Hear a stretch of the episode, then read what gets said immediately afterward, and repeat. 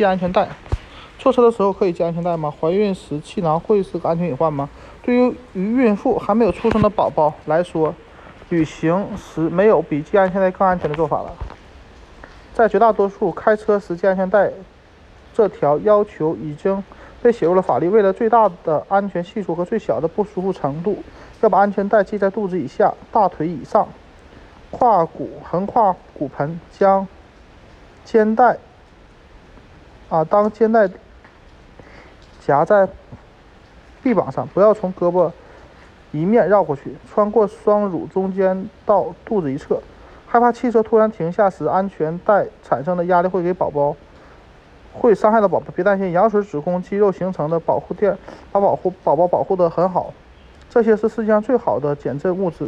关于气囊，最安全的做法是与它保持距离。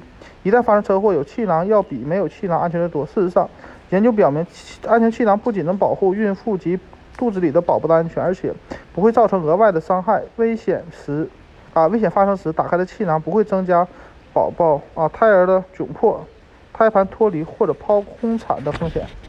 为了确保安全气囊发挥作用，你应该与它保持距离。当你坐在副驾驶的位置时，尽可能将座椅靠背向后调，这样你的腿也有更多的活动空间。当你开车时，把方向盘调到胸前的位置。